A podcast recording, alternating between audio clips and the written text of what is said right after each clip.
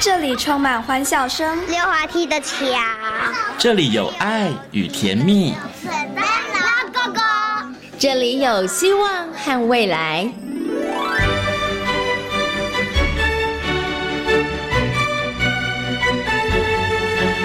遇见幸福幼儿园，遇见幸福幼，遇见幸福幼，遇见幸福幼儿园。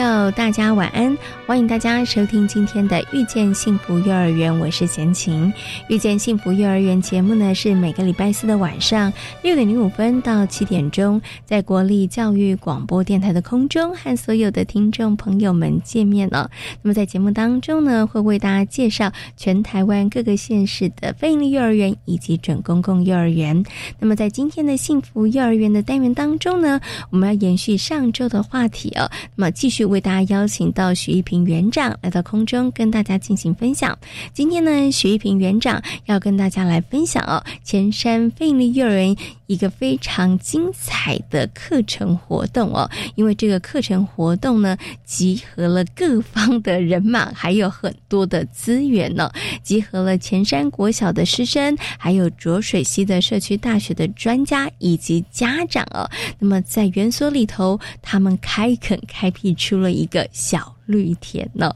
那么今天呢，许一平园长就会在空中跟大家来分享前山幸福小绿田的故事哦。那么在大手牵小手的单元当中呢，为大家邀请到的是台东大学幼儿教育学系的郭李宗文教授。来到节目当中，今天呢，宗文老师要跟大家来谈谈哦，独生子女的教养方式有哪一些爸爸妈妈需要特别注意的呢？马上呢，就进入今天的大手牵小手的单元。手牵小手。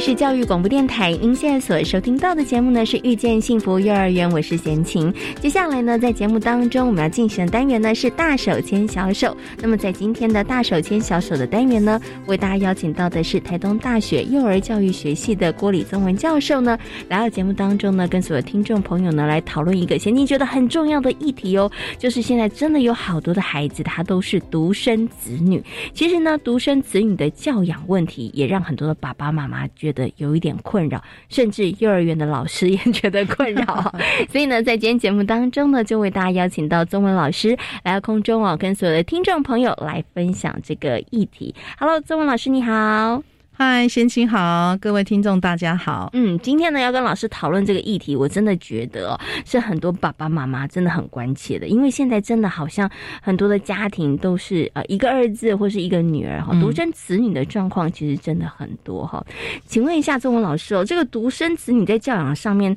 他最容易会产生哪一些问题呀？独生子女的问题啊，如果真的要从问题面切入的话。很多的问题，第一个就是怕独生子女就太自我嘛，嗯，因为就家里就只有一个孩子啊，唯我大家，嗯，对呀，都要让着他，嗯，所以第一个就是他很自我，是。对不对？好，然后呢，再来，我知道有时候独生子女还会产生的问题，就是因为也只有他一个，是，所以大家太爱他了，是。对，有时候会太过溺爱，所以他的个性上面，有人会觉得说，哎，独独生子女是不是就好像比较。霸道一点，好那种小霸王啊，就是独生子女，这种几率好像也蛮高的，蛮高的。妈宝或是霸道，都有很多人都会把它贴在独生子女的这个身上。是，OK。可是这样讲，好像大家都觉得独生子女很不好，其实也没有。刚刚呢，在访问前才跟中文老师讨论，我说有的独生子女其实他们压力很大的，因为呢他们是众所关注的，所以呢爸爸妈妈呢就把。呃，甚至阿公阿妈吧，可能都把好多的希望都放在他身上，然后都觉得说我们要好好努力的栽培他，然后让他很优秀，以后呢可以出人头地。所以有的独生子女，他们可能肩负的那个压力，我觉得其实是很大的耶。嗯，有一些确实是啊。其实像我们的对岸哈，对岸大陆，因为他们有好长一段时间都是一胎化嘛，所以他们其实这个相关研究其实也做了不少。嗯哼哼，对，在这个部分，就是哎，到底独生子女他的一些特性，嗯，哦。是不是真的会影响他后面的发展？嗯，确实，我们刚刚的担心也都有人提及啦。是 OK，可是想问一下中文老师哦，请问一下老师，你就呃在这个教育现场看呢？我们刚刚讲那些，可能有些听众朋友觉得说，哎，你们讲这个比较极端吧？不是独生，所有的独生子女都是这样哈。所以想请问一下中文老师，就 我不晓得有没有这个数据做这样的研究报告，或者是您在教育现场上面的观察？刚刚我们所提到的那一些，可能哦被溺爱啦，本可能比较自我为中心啦，或是小霸王啊，或者是他其实压力。很大，这个就独生子女来讲，它是一个普遍的现象，还是其实只是有少部分的独生子女会出现这样的状况呢？呃，依据我们呃我看的这些研究吼，其实他们。比较多的文献觉得那是一种迷失啊，所以其实并不是这样子，并不是这样子的。就说我们可能呃，因为他呃某些孩子某些行为，所以我们就把它套用在说啊，因为他是独生子女，所以他才这样。那如果说在进行研究的时候，你不要去看他是不是独生子女的时候，你会发现一般的孩子其实也会出现那些问题。嗯，那跟他的是不是独生子女的关系可能。它的优先顺序可能没有排在这么前面。嗯，对，OK，所以我们今天也要打破迷思啦，哈。我们刚刚讲的呢，可能真的就是大家的一些刻板印象哈。因为有的时候，当孩子出现这些问题的时候，又刚好发现他是独生子女的时候，我们就很自动的把他画上等号。是啊，可是其实有的时候并不是哈。但是想请问一下钟文老师，虽然呢，我们要打破那个大家的这个迷思，但是在教养独生子女上面，他是不是有一些爸爸妈妈就真的要特别注意？他跟家中你可能有兄弟姐妹的情况上，他其实就会不太一样。是的，贤贤讲的非常的对哈，就是说也有可能就是因为这些呃独生子女的父母，因为很在乎孩子。所以他们真的就会去好好的研究一下，应该怎么样来跟这些孩子互动。所以让我们看到，有些独生独生子女，他其实状况是非常好的，嗯哼，并不是说啊有那种特别极端的这个例子的出现，嗯哼，哦，所以像父母亲的这个教养态度，其实还有家庭的氛围，后来在研究当中看到比较多是这两个因素，搞不好会比。这个他是不是独生子女都来的重要，嗯，所以也就是说，父母亲他其实在教养上面的一些观念哈，其实你是针对孩子嘛，好，所以不是因为他是独生子女或不是独生子女好而受影响，所以你在教养的观念上面如果是很明确的，然后也可以跟孩子沟通的这个部分，他其实还是不会因为他是独生子女就。就会有一些呃，比如说霸道啦，嗯，或者说那个太妈宝啊，什么都靠妈妈，其实也不会。对，嗯，OK，好，所以其实重要的关键并不是他在家里头是不是唯一的，应该是父母亲教养的方式跟家里头的氛围，那其实这些才会影响孩子的性格。是的，可是老师这边我就要问一下。但是说真的，在父母的教养方式上面，我真的觉得一个孩子跟两个孩子，或者三个孩子，他真的有的时候会不一样。哎，也许有两个孩子的爸爸妈妈会觉得比较好教，因为我们还会有一个榜样，或者是有个错误示范，然后可以跟孩子说：“哎，你不要这样，对不对？”哈，或者是说我们在讲，因为有两个孩子或者是三个孩子，他出现的状况也会比较多。他也比较容易会有争吵，其实也比较多可以爸爸妈妈出手的机会，也可以就此，然后我们可以针对这个机会教育跟孩子说：，哎，你的心情是什么？在处理这件事上，你应该怎么样处理？可是如果是只有一个孩子的情况的时候，我觉得爸爸妈妈要怎么教，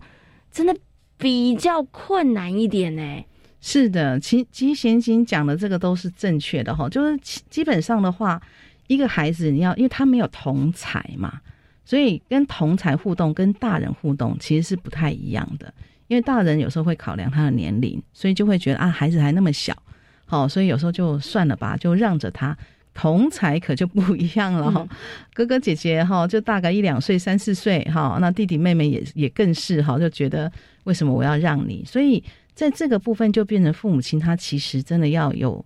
呃，刻意的制造多一点的机会，让我们独生子女能够跟他年龄相近的这些小朋友互动，倒是很重要。嗯，因为他在家里面可能没有办法有这样的环境，所以你会看到有些独生子女非常的特别哦，因为他常常都跟大人讲话，所以他讲话很像小大人，是，然后很会讲道理，哦，可是他的行为不见得能做得到。对，就是因为他平常大人就是这样跟他对话，所以他学习到的也会是这样。嗯哼哼，对呀，所以那那个这样子互动方式，可能跟同才互动就会不一样了。因为你这样讲，有些小朋友可能就不太理你，他就觉得，哎，这个这个怎么 人长得小小的，为什么长讲的像长呃讲话像大人一样？这样子，对他可能就不会想要跟他互动。哦，所以像这些的话，就是他。你要让独生子女去知道，哎，针对不同的人，可能讲话的方式可能需要做一些改变。嗯，对，这个也是需要有些经验的。嗯，对，哎，这的确，刚刚老师提到之后，我觉得他的确是一个问题，因为大家可以试想一下，如果在孩子成长的环境当中，他接触的都是大人，他其实模仿学习的对象也都是大人，是。对，所以他就会学着大人怎么样说话，怎么样去应对进退哈，所以就是孩子呢，他可能就整个跳过童年，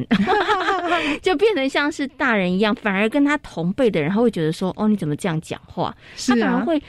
如果是这样的情况的话，会不会反而造成他跟同才之间人际的互动上面会有问题？比如说，他可能上了幼儿园或上了小学之后，他其实反而会变成是他跟同学没有办法好好相处。哎，是啊，因为他同学会不习惯他那个讲话的方法。嗯。他觉得，哎，怎么又来了一个大人来跟我讲话？对 呀，哦，所以他可能在人际的部分上面互动上有问题。所以刚刚老师有提到了，所以在独生子女的教养上面，所以爸爸妈妈应该要很努力的帮孩子去创造跟这个同才互动的机会了。嗯，那。就这个话题往下讲，我就想请问一下老师，那爸爸妈妈说好，那我知道了，我就早早把他送去幼儿园，是不是？我就帮他创造了跟同才互动的机会呢？呃，进幼儿园当然是其中一个还不错的方法。嗯哼，好，对。那进到幼儿园之后的话，他一尤其是混龄班，他真的就是一次可以遇到很多不同年龄层的孩子，就一个小型社会了。对，所以我觉得进幼儿园是一个蛮不错的方法哦。我觉得。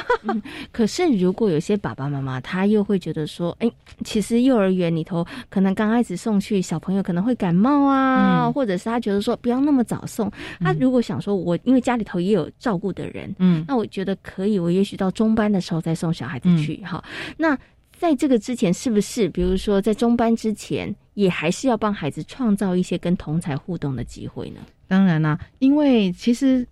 真的小年龄层孩子他的就是抵抗力比较弱嘛，所以在幼儿园的环境人多，这个预这个抵抗力差的状况，当然疾病就会比较多，哈。那四岁以前的话，其实我们政府我觉得还不错，就是现在还有很多的，比如说像什么亲子馆呐，哈，或者一些呃，我们一些呃儿童的游戏场啊，哈，那些的话，如果父母亲他愿意的话，其实他在游戏场，各家的孩子都会在那，他就会发现，哎，要一起玩的话要怎么玩？嗯，要轮流啊，要排队呀，有没有？好。要那个要看着别人有没有撞到我，我有没有撞到别人，像这些东西，其实，在自然的这样子的一个空间当中，它就会出现。嗯，只是父母亲要要常常带他去，是对，因为他在家里面是没有办法有这样的一个机会的。嗯嗯嗯，对。OK。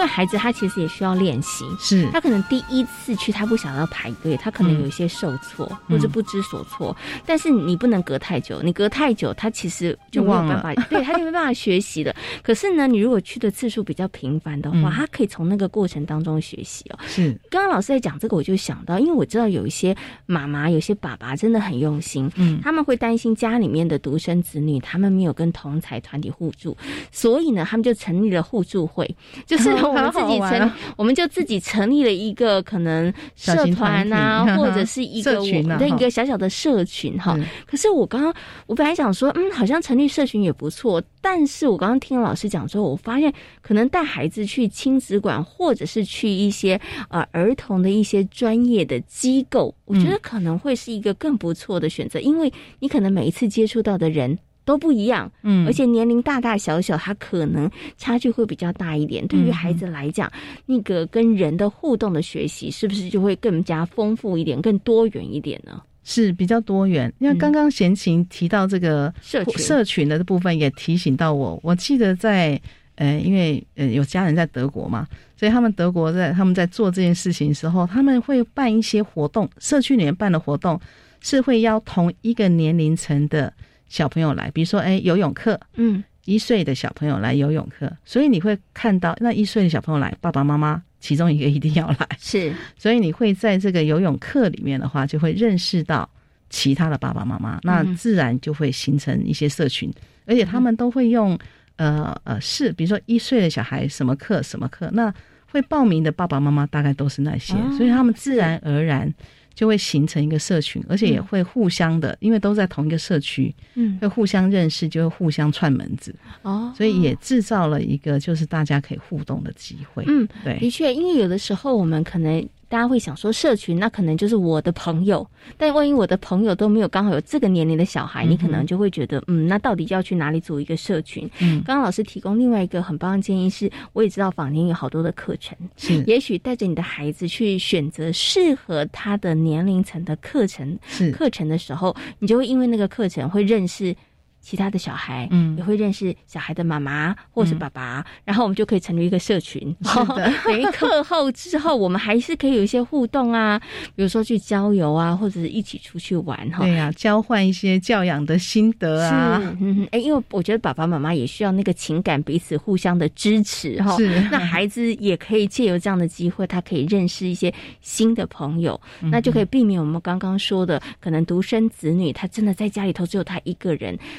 其实有的时候真的不是他想要霸道，是真的可能家里头每个人也都让着他，是也没有那些机会让他去学习，他需要等待，他需要分享，可能都没有那些机会让他学习。于是乎他会觉得，那我为什么要跟人家分享，对不对？所以我觉得爸爸妈妈就要帮孩子创造这样的机会，对，让他有机会去学习。而且主要是孩子的发展呐，其实在四岁以前，自我中心都还蛮。强烈的嘛，对啊，所以你如果又没有那个机会，他真的就很难。嗯，有新的学习是 OK 好，所以呢，刚刚跟大家分享，就是如果家里头只有一个宝贝的爸爸妈妈，可能在教养孩子的过程当中，哈，有一些要特别注意的，哈，帮孩子创造一些可以跟其他的人，不只是大人哦，要小朋友 那个互动的机会，其实非常的重要。可是我接下来想请问一下中文老师，如果啦，嗯，现在孩子已经到了四岁五岁了，是他真的已经是。霸王级的了，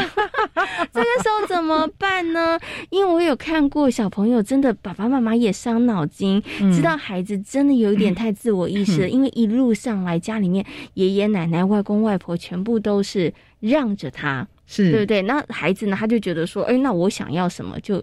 能够有什么，对，所以孩子可能就已经有那个非常强烈的自我中心，然后上了幼儿园之后。糟了，现在可能跟人际互动上也产生了问题哈。那那这个时候怎么办呢？就是霸王已养成了，所以我们要怎么样把他从霸王的位置拉下来，或者是要怎么样去协助孩子？因为有些爸爸妈妈他们其实有时候是不太敢讲的，是因为怕小孩子生气，呃，对，或者是怕小孩子不高兴，对，所以他们这个时候他们到底该怎么样来处理才是比较好的呢？对，其实这个部分的话，因为这些小孩。我觉得独生子女还会碰到就是挫折容忍度啦，嗯，因为他挫折容忍度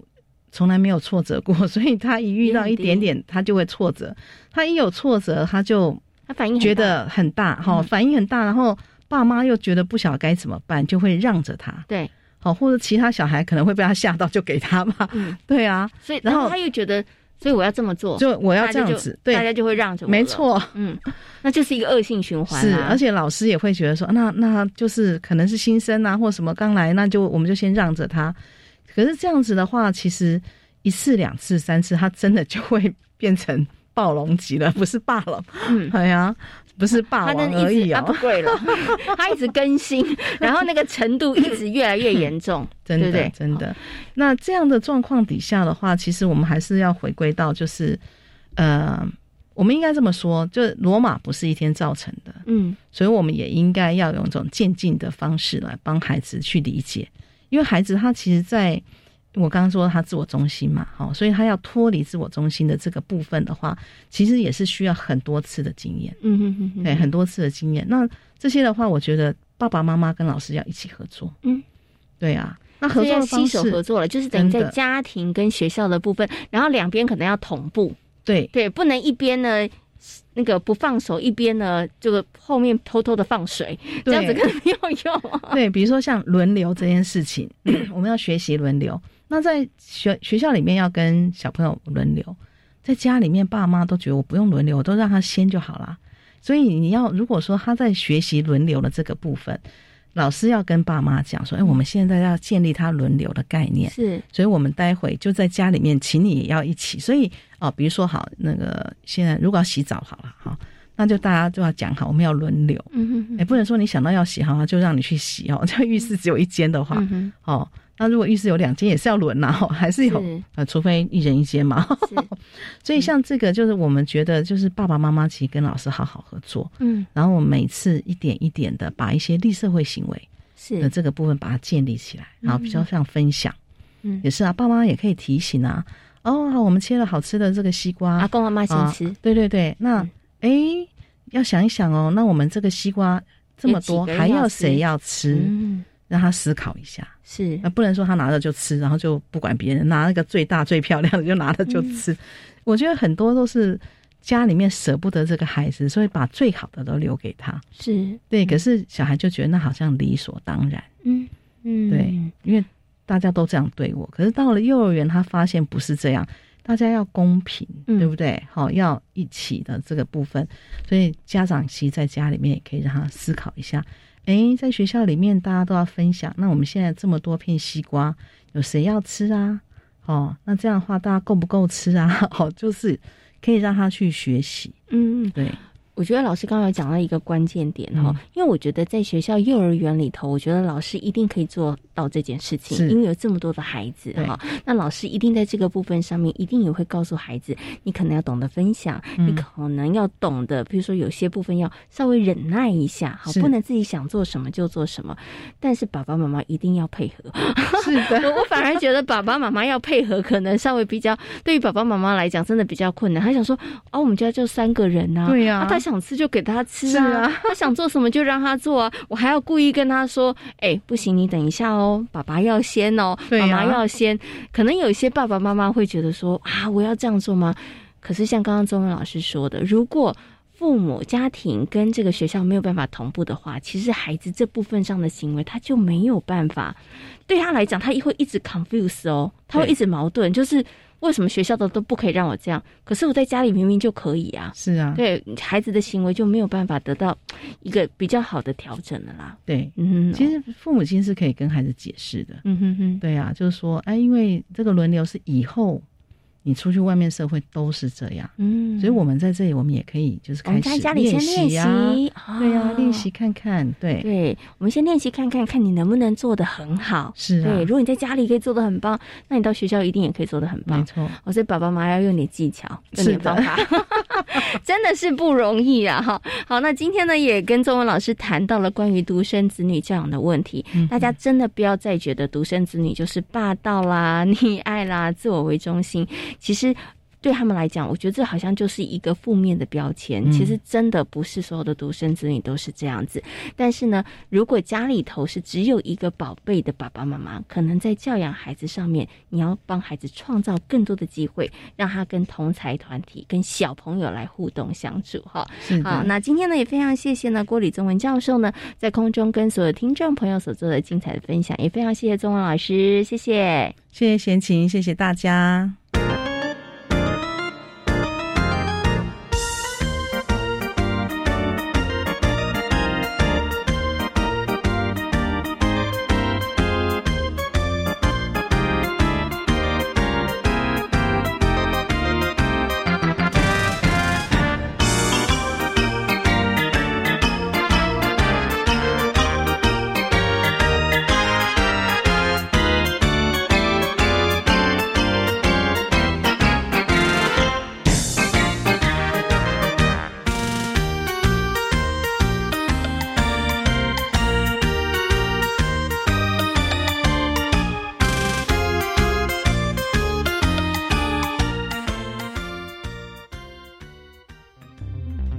大家好，我是食药署署长吴秀美。使用家用快筛试剂前，详阅说明书，并洗净双手进行裁剪。裁剪时，两鼻腔皆要取样。取样后，将裁剪刷与萃取液混合，并依说明书指示的检测方式及时间等待，检验结果才正确。使用家用快筛试剂，留意健康外，落实个人防护措施，保护自己及亲友。有政府，请安心。以上广告由行政院与机关署提供。危险呢！吴浩志，你叫我，我哪里危险啊？我是在说吴浩志路口。哦，其实无论有没有浩志，行经路口时放慢速度，注意周围人车，遵守停让规定，就不怕喽。原来吴浩志也可以很安全。九月全国交通安全月，一起遵守车辆慢看停，行人停看听。国立台湾艺术教育馆今年夏天特别企划的年度主题展“梦境漫游绘本艺术展”，截取国内外十本经典绘本精髓，打造出十一个不同的绘本故事屋，展现融合了插画、灯光设计、装置及科技互动、影像、声音与视觉，呈现出丰富多样的绘本故事情境。即日起至九月二十五日止，欢迎大家把握免费参观机会。一起感受绘本艺术的魅力。大家好，我们是台湾学乐团，我们都在教育广播电台。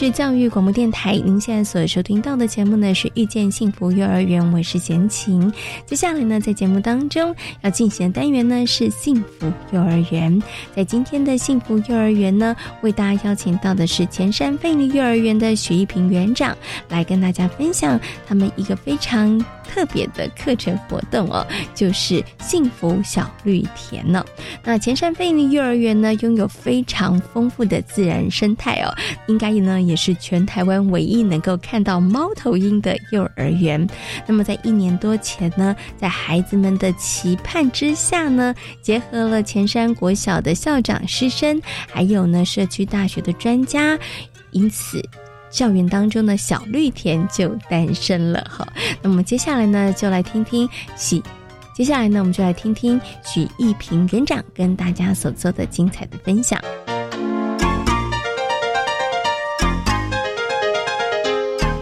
其实我们本来规划的这个呃小绿田的部分，算是我们这几年下来一个蛮具特色的一个一个课程，包括活动。那我们希望说，日后，呃，我们可以在小绿田这一块，可以再做进一步的延伸，啊，譬如说，我们从第一年的，就是从第一年，我们从一个小菜谱开始做起。那当初就只有小小的四个菜谱，一般一个菜谱，然后也是在水沟旁边。那为了要让孩子可以有种植的经验，我们让他让孩子去去学种植，但是。因为有在水沟旁边，我们又担心他的安全。为了让孩子可以种植，我们还铺了水沟盖，然后让孩子可以安心的在那边种植。那我也不知道为什么孩子一玩居然玩出了兴趣。他们一兴趣就是本来那么小的小菜谱，他们就觉得呃好像那么小的一个区域，然后让他们去种植，想要吃好像又觉得。东西不够吃，所以才会后续他们会去延伸我们现在的一个所谓的小绿田。那这个小绿田的部分呢，一开始当然就是孩子的一个发想，他们会觉得说，呃，他们种的东西不够吃，可不可以请园长可以再提供更大的一个一个区域让他们来种植啊？但是我们飞利幼儿园最主要是在国小里面，你想要哪一块？区域都不是我们可以决定的，哦，所以我们当然就是会会跟校长做一个讨论，看可不可以给我们更大的一个区域。那其实没想到孩子的这个发想，我们跟校长请教之后，校长居然说好，他可以给我们更大的土地。然后小朋友他们还还属性说要在哪一块，他们都想好了。然后可是想好，我们真的我们心里面也会考虑说，其实要这么大种植的一个区域，老师跟。跟小朋友真的有这么多时间吗？因为都是有自己的课程要运作，然后老师也是有很多的工作要来要来要来制作，呃，有办法来来进行这么大面积的一个所小朋友心中的所谓的农场。但是我们跟把这个问题，其实当初有抛给小朋友说。你们真的想要来来进行一个农场吗？那小朋友就说他们真的很想要建这一个农场，但是当初我们就跟小朋友讲说，可是我们需要投入很多的心力哦。那只有老师跟小朋友，我们怕我们没有那个能力可以把它做得很好。然后小朋友就说，他们可以请爸爸妈妈一起来帮忙。啊，这是小朋友讲的话，那我们就想，好，既然小朋友他们都这样子讲了，我们就跟孩子讲说，好，那我们在家长座谈会的时候，我们先问看看爸爸妈妈是不是愿意来做帮忙。那因为家长们在座谈会上，他们都全力支持，因为他们的支持，我们就就说好，那我们可以来做建制这个动作。那我们当然后后续回来之后。呃，我们有一个家长，当天在家长座谈会里面有一个家长，他刚好是我们社区大学的一个秘书。那社区大学刚好在我们前山国小里面的三楼。那因为他们听到我们这些想法，刚好跟他们所要所要进行的一个计划有一点雷同，所以他就跟我们讲说，可不可以跟我们做结合？哦哦，当然，他如果说做结合，那更好啊。因为说真的，我们都是兴冲冲想要去去建设这个农场，可是我们真的是没有去考量说我们会不会维护还有照顾的问题。那因为呃，社大里面有很多的农业的专家。这些老师他们投入来帮助我们，那我们把这个想法，后来我们又找了秘书，还有再去找校长，我们谈到这个部分，没想到我们这个想法，后来除了校长很认同之外，他们也跟我讲说，可不可以让他们三年级、四年级的小朋友也一起来参与？所以他们一起来参与之后，就变成哇，整个。校园里面的各个部门全部都融合在一起，然后为了这个小绿田的事情去做努力。那我们也没有想到校长非常的慎重，他还为了这个小绿田要建制，我们还有一个祈福的仪式。哦，然后当天也是有很多的媒体都来采访了。嘿，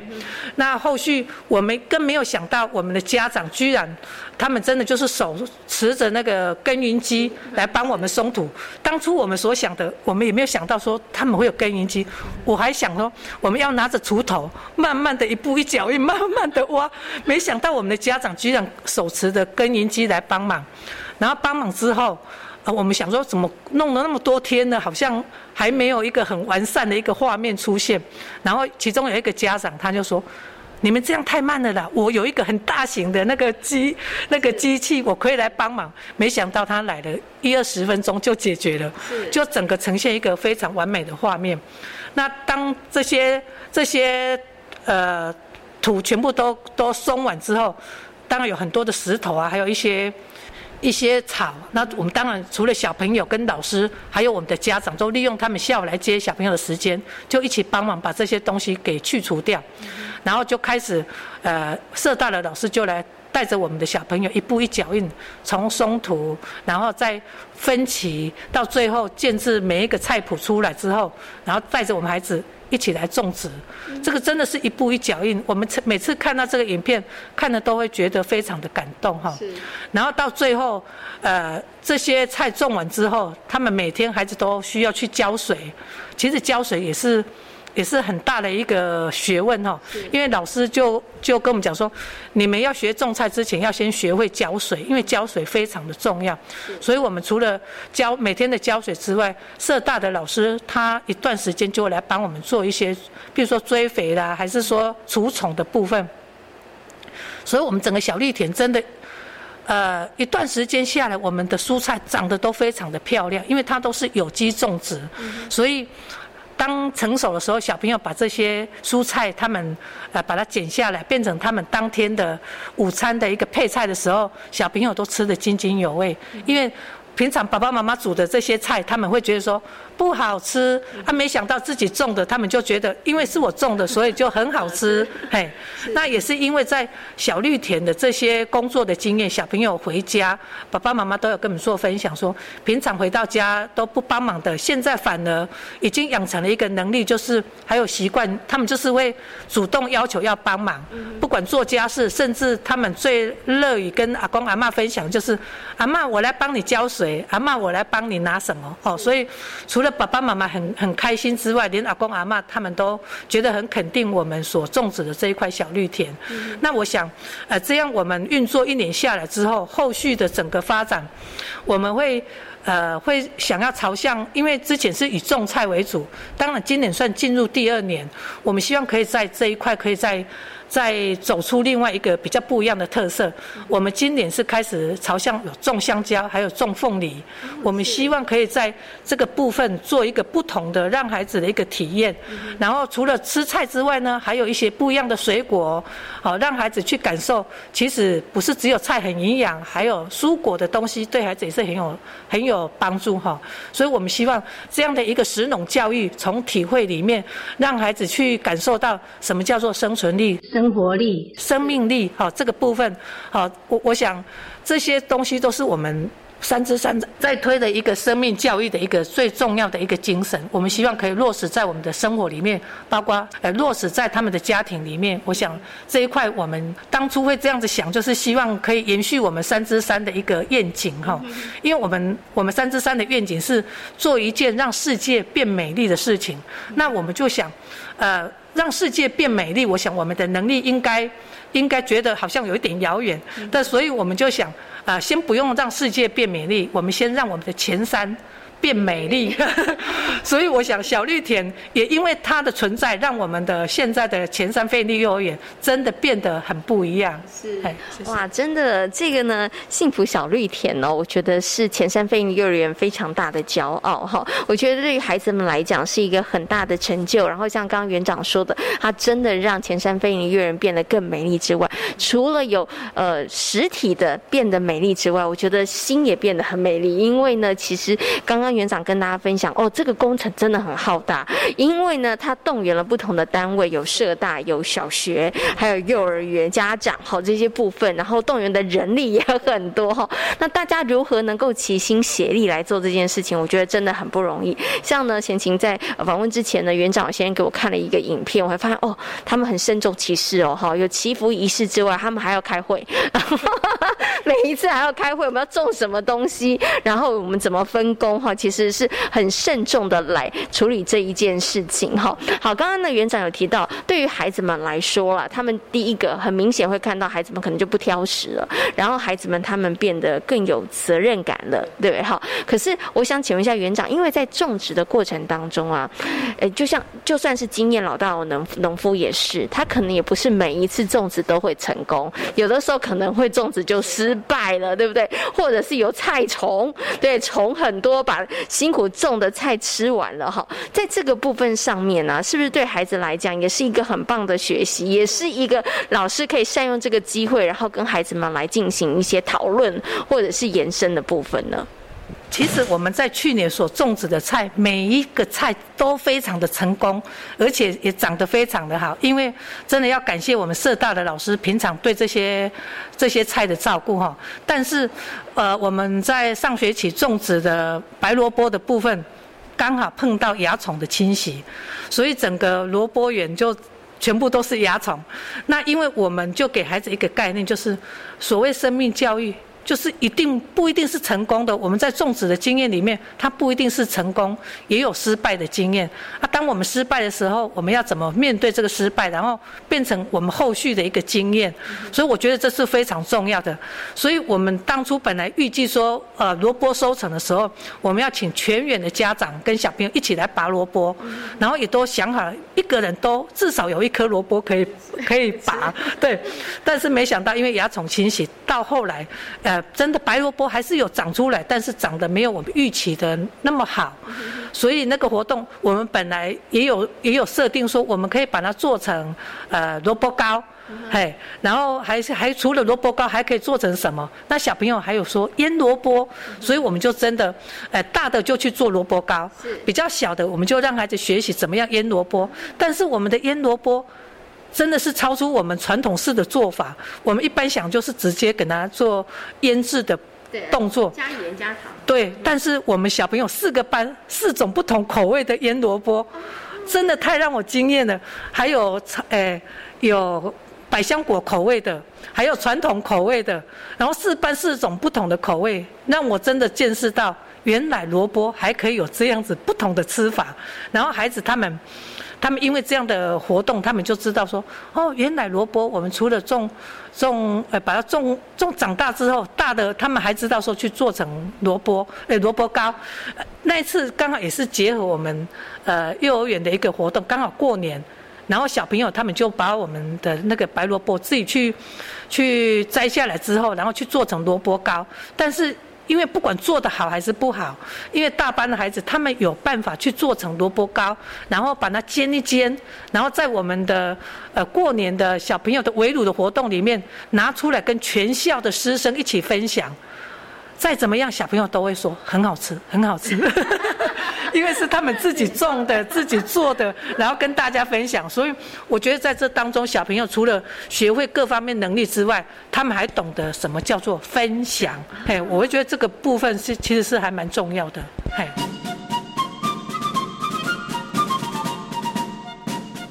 看起来它好像是一个简单的种植的一个体验，或者是 DIY 学习操作的过程。但是刚刚从园长跟大家分享里头，你会发现孩子在这个过程当中，他其实收获很多，包含了责任感，因为你要去浇水，你要去照顾他，然后到后来的分享。我 我觉得也是在这整个活动的过程当中，与其老师一直跟同学们说要分享，孩子们说要分享，真的不如让他们有实际的。经验哈，对，当他们发现说哇，原来我把我种的东西送给别人吃的时候，别人那个笑容会让我觉得很开心的时候，他们就知道哦。什么叫做施比受更有福？什么叫做分享？那个你知道，快乐是越分享越多这样子的一个概念哈。不过我们刚刚提到了这个呢，小绿田里头，它其实后来延伸的可能跟食农教育啊、跟烹饪有关系。可是我知道在前山飞鹰幼儿园，其实我们因着这个小绿田的栽种，其实我们后来延续的还有很多，比如说像在这个有蔬菜藕啊，然后它其实后面的延伸也很多，不止在食农的部分。不止在烹饪饮食的部分，那这个部分是不是园长可以跟大家来说明一下？呃，其实我们不是为了小绿田去种植而种植，我们会结合我们的主题啊，比如说我们的主题是跟跟蔬菜有关，那老师他们会定定一个主题名称，呃。当然跳脱不了是跟蔬菜有相关的一个概念，然后他去延伸，譬如说他要让孩子认识，譬如说蔬菜种植的一个区、一个一个地方啦，或者说天气啦，还是说需要有什么样的资源呐，这些都是变成我们主题网架构的一个一个次概念的部分。然后针对这些次概念，他们再去思考次次概念他们要进行的一个活动啊，所以还会搭配。呃，除了这些概念之外，他们还要搭配学习区来运作。所以，通常我们小绿田有种植的这些东西，哎，他们还可以结合我们所谓课程里面、学习区里面的测量。呃，我还看到小朋友，他们一开始为了要测量那个玉米，他们拿着。那个小小的那个积木在测量，可是小积木要测量到什么时候才可以测量到玉米的高度？所以小朋友老师也没有告诉他，这个可能太慢了吧？他们自己在测量里面，他们就发现老师这个太小了，要测量很久。对，所以后来他们就想，哎，那教室里面还有什么可以来测量？他们就看到呃美劳区还有一个很长的那个管子，他们就拿管子来测量。那当然也有人想到说，可以拿绳子。但但是小的玉米，他们可以这样子做测量的动作。但是到后来，真的说比一个大人还高的情况下，最后他们是用什么来测量？他们是拿着我们的竹竿，哦，拿着竹竿去测量的时候，他们就跟老师讲说：“老师，我们测量用这个竹竿。”这个竹竿真的比玉米还高哎。嘿，所以我会觉得，从他们一开始用那个小积木，慢慢的去测量到他们去拿教室里面所有的这些素材哈，比如说绳子啊，还是管子啊，到最后他们会拿竹子来测量。我觉得这个就是一个很棒的学习的历程。你不用告诉孩子答案，他们在体验里面，他们就自然有他们的答案出现。OK，好，所以我我很喜欢刚刚园长提到一个哈，这个小绿田不是为了种植而种植，对，而是其实它就好像另外一个学习的教室，对，对，这个另外的学习教室，让孩子他们其实有更多的可能，比如说像以测量，我们就不是呃让大家真的说，哎，你去量量看，因为孩子会想要知道这个作物它到底长到多高了，对，那孩子他们就会开始想办法，对，好，遇到问题解决问题之外，其实对他们来讲也是一个科普。跟数学的概念的一个建立了，对不对？好，还有包括我们，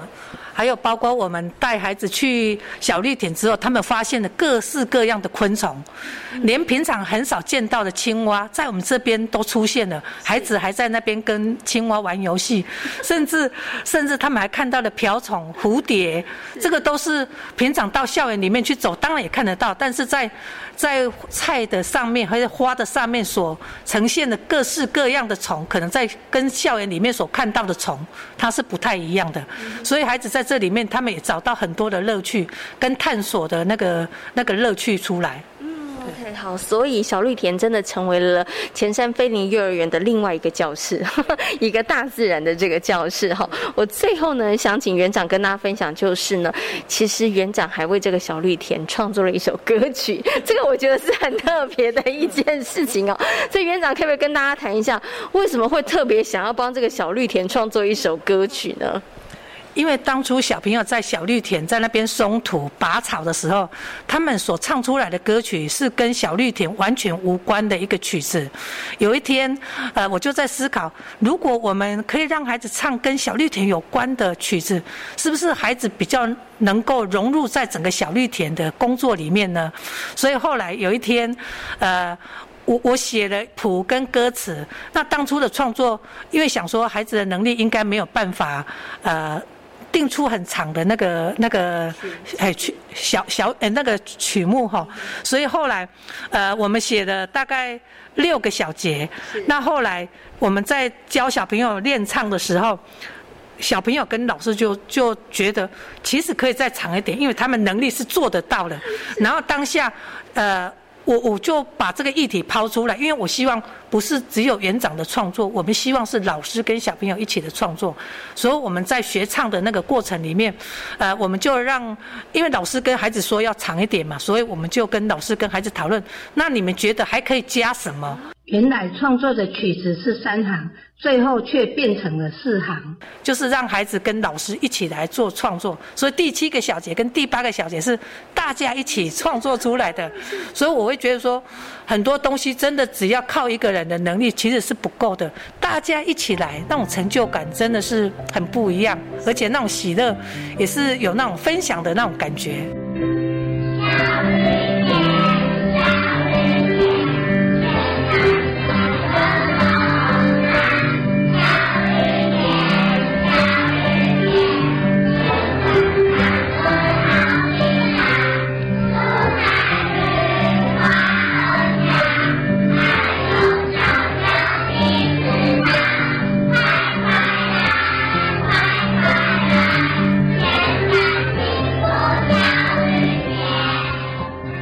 真的很棒哦！这个小绿田呢，刚刚园长告诉大家，它真的是集合大家的力量哈，包含了幼儿园，包含了小学，也包含我们的社大，有我们的家长，然后我们有专业的社大的老师的指导，当然也有我们的小朋友。其实小朋友里头不只有我们非营利幼儿园的小朋友，前山国小的小朋友他们也有来帮忙，对不对？好，所以大家一起来，然后呢，让这个小绿田的里面的作物其实是可以长得非常的枝繁叶茂的。那其实除了小绿田之外，刚刚园长提到的连歌曲也是大家一起来共创的。刚刚园长没提到的就是呢，伴奏呢是我们前山国小的音乐老师，所以也是大家一起，然后为这个小绿田，然后一起谱曲，一起演唱，然后一起呢有这个呃优美的这个歌曲哈，让小朋友他们其实在可能种植的时候 也可以来唱这个歌哈。所以小绿田它真的是一个，我觉得就是集合大家各方的力量，然后后也落实了前山飞林幼儿园还有我们的母机构三之三这个呃生命教育基金会。什么是生命教育？我觉得就从大家关怀身旁的人事物开始做起哈。好，今天也非常谢谢呢我们的徐玉平园长跟大家所做的精彩的分享，也非常感谢园长，谢谢您，谢谢，谢谢。这里是教育广播电台，您现在所收听到的节目呢是遇见幸福幼儿园，我是贤琴。接下来呢要进行节目的最后一个单元——亲亲小宝贝。那么在今天的亲亲小宝贝呢，同样的为大家邀请到的是叶嘉青老师来到节目当中，跟大家介绍绘本。今天嘉青老师要跟大家介绍的这本绘本呢，叫做《小蓝跟小黄》。亲亲小宝贝，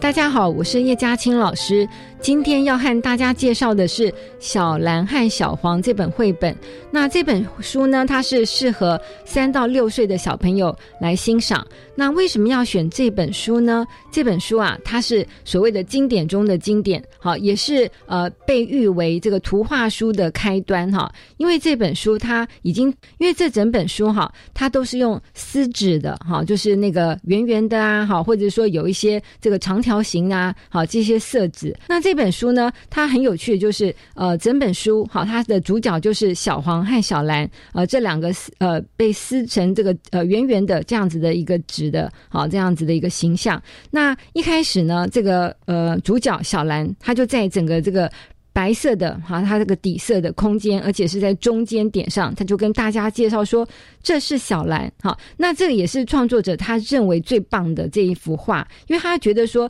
这个小蓝它代表一个很有自信，而且呢他是很愿意跟大家介绍他是谁的这样的角色。好，所以他就把这个小蓝放在这个图像中间，先跟大家见面之后，然后他再介绍他的家庭。他的家庭呢，其实他就是把他用几何的这个观念哈，把这个。蓝色的。呃，妈妈、爸爸跟小兰集合在一个黄色底的哈，就是象征是一个家庭的一个子集合里面。然后呢，再介绍这个小兰有很多的好朋友，也是用不同颜色的这个狮子的小圆圆的这个纸张，好，他们就一起玩。但是呢，他也告诉你说，他有一个最好的朋友哦，就是小黄。那小黄跟小兰呢，他们常常在一起玩，还有跟其他的小朋友一起玩的时候呢，他会用一些表现的方式，例如说躲猫猫的时候，他就在。在白色底前面，他就把它呃用黑色的这个纸张呢撕了，然后就代表了说哇，他们有一个隐蔽的空间可以躲藏。再来的话，这故事总是要有一些转折嘛哈。他们就是呃好朋友一起玩哈，小蓝跟小黄，因为他们玩的很快乐哈，那所以呢，他们两个抱在一起变成了这个混色的哈，这样子的一个现象就出现。好，蓝色加上黄色就变成绿色，哎，小朋友就觉得哎好有趣哦啊，那但是呢。如果在一起哈太紧密了，变成绿色之后，会不会产生什么问题呢？好，他这个书里头也有去交代，就是说，因为他们变色成了这个绿色之后，回到家里啊，爸爸妈妈就认不出来喽，就以为他们是别人家的小孩，所以他们就好伤心哦，就在开始哭泣。哭泣之后啊，诶，没想到绿色啊，它这个呃，就这个圆点点融化之后，就变成了呃黄黄色的跟蓝色的眼泪，然后呢，这些小点点又集合。起来，又变成了呃小蓝和看小黄，好，这两个圆点点也是代表了小蓝跟小黄两个小朋友。然后呢，他们再去找爸爸妈妈的时候呢，爸爸妈妈就认出他们了，原来是自己亲爱的宝贝。那像这个故事呢，其实它就是好告诉我们了。当然，大家已经发现有这个色彩混色的概念，还有就是对于自己哈自我这个认同，好，还有这个家里这个归属感哈，就是跟爸爸妈妈在一起，它是属于这个团。体头的一员，好像这样子的一个呃设计。那我们在跟孩子一起阅读的时候，我们可以让孩子去试试看，好，呃，他也可以去用撕纸啊，或是用混色的这个游戏去了解色彩的这个概念，然后呢，也可以从这个聊天当中，哈，讨论这本书当中，让小朋友知道说他自己是一个独立的个体，还有呢，他也是团体中的一员，那他也愿意跟其他的人做朋友。好，谢谢大家。在今天遇见幸福幼儿园的节目当中，为大家邀请到了郭立宗文教授，跟大家谈到了独生子女的教养方式。另外呢，也跟大家分享了前山费力幼儿园的幸福小绿田的课程活动哦。感谢所有的听众朋友们今天的收听，也祝福大家有一个平安愉快的夜晚。我们下周同一时间空中再会，拜拜。